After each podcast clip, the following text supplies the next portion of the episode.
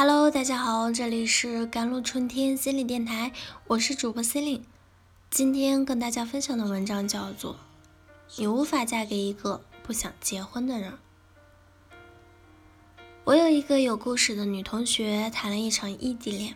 她每天最开心的事儿就是跟男朋友打电话，说些琐碎的小事儿。干嘛呢？吃了吗？吃的什么？有时候他们会分享。新鲜事儿以及自己最近的爱好，有时候他们会视频着，然后各忙各的事儿。有时候他会坐着火车去看他，吃一顿饭，然后回来继续上班。以前女同学问我，异地恋是不是说两个人本质上是可以一个人过好自己的生活的？那么为什么要恋爱呢？我们为什么不惜隔着千万里喜欢一个人？因为那个人充实和见证我们的生命。你爱上一个人，你才知道你的灵魂是什么样子。他告诉你说今夜有雨，你便知梦里有他。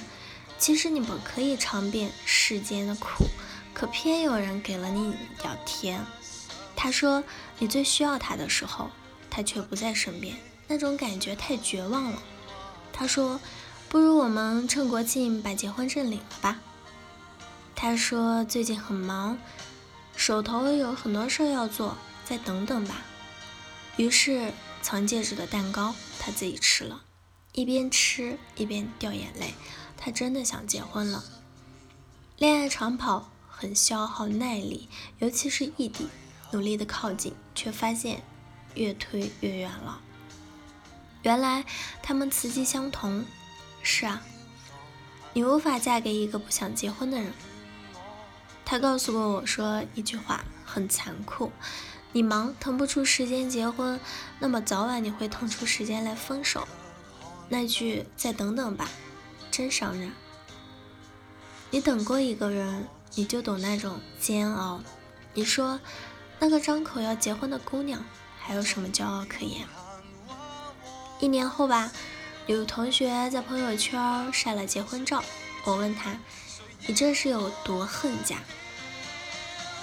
他说：“以前我在等一个人，有一个人过来问路，他问路的样子很可爱，我以为他就是我要等的人。他问完路走了，然后又一个人过来，牵着我的手问我那是谁啊？我说：哦，问路的。这世上有那么多人，总有一个人契合你的灵魂。”他懂你的四季奔波，他懂你的昼夜沉浮。别让爱你的人等太久，无论是爱情还是亲情。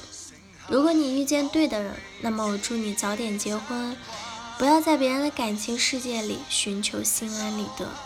比如，你的同事三十五岁了还没有结婚，所以你也不着急；你的同学离婚了还没有再婚。所以你也不着急，你闺蜜说等到四十岁咱俩都没有结婚，那就住在一起作伴。所以你也不着急。我不是劝你结婚，而是你要弄清楚一件事儿：每个人的选择背后都有无数的条件支撑。那个不努力上班的孩子，家里刚拆迁，嘴里说着单身的姑娘，身边有好几个男生在追她。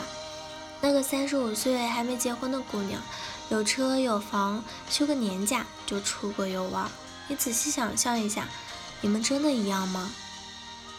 环境很影响你的选择，你必须看到那些看不见的东西。有些安慰用久了会上瘾，不努力真的很舒服，但是苦头也很多。没有谁轻松就可以把这一生过好。什么时候你开始意识到？无论你多么的努力，也不会走出自己的怪圈。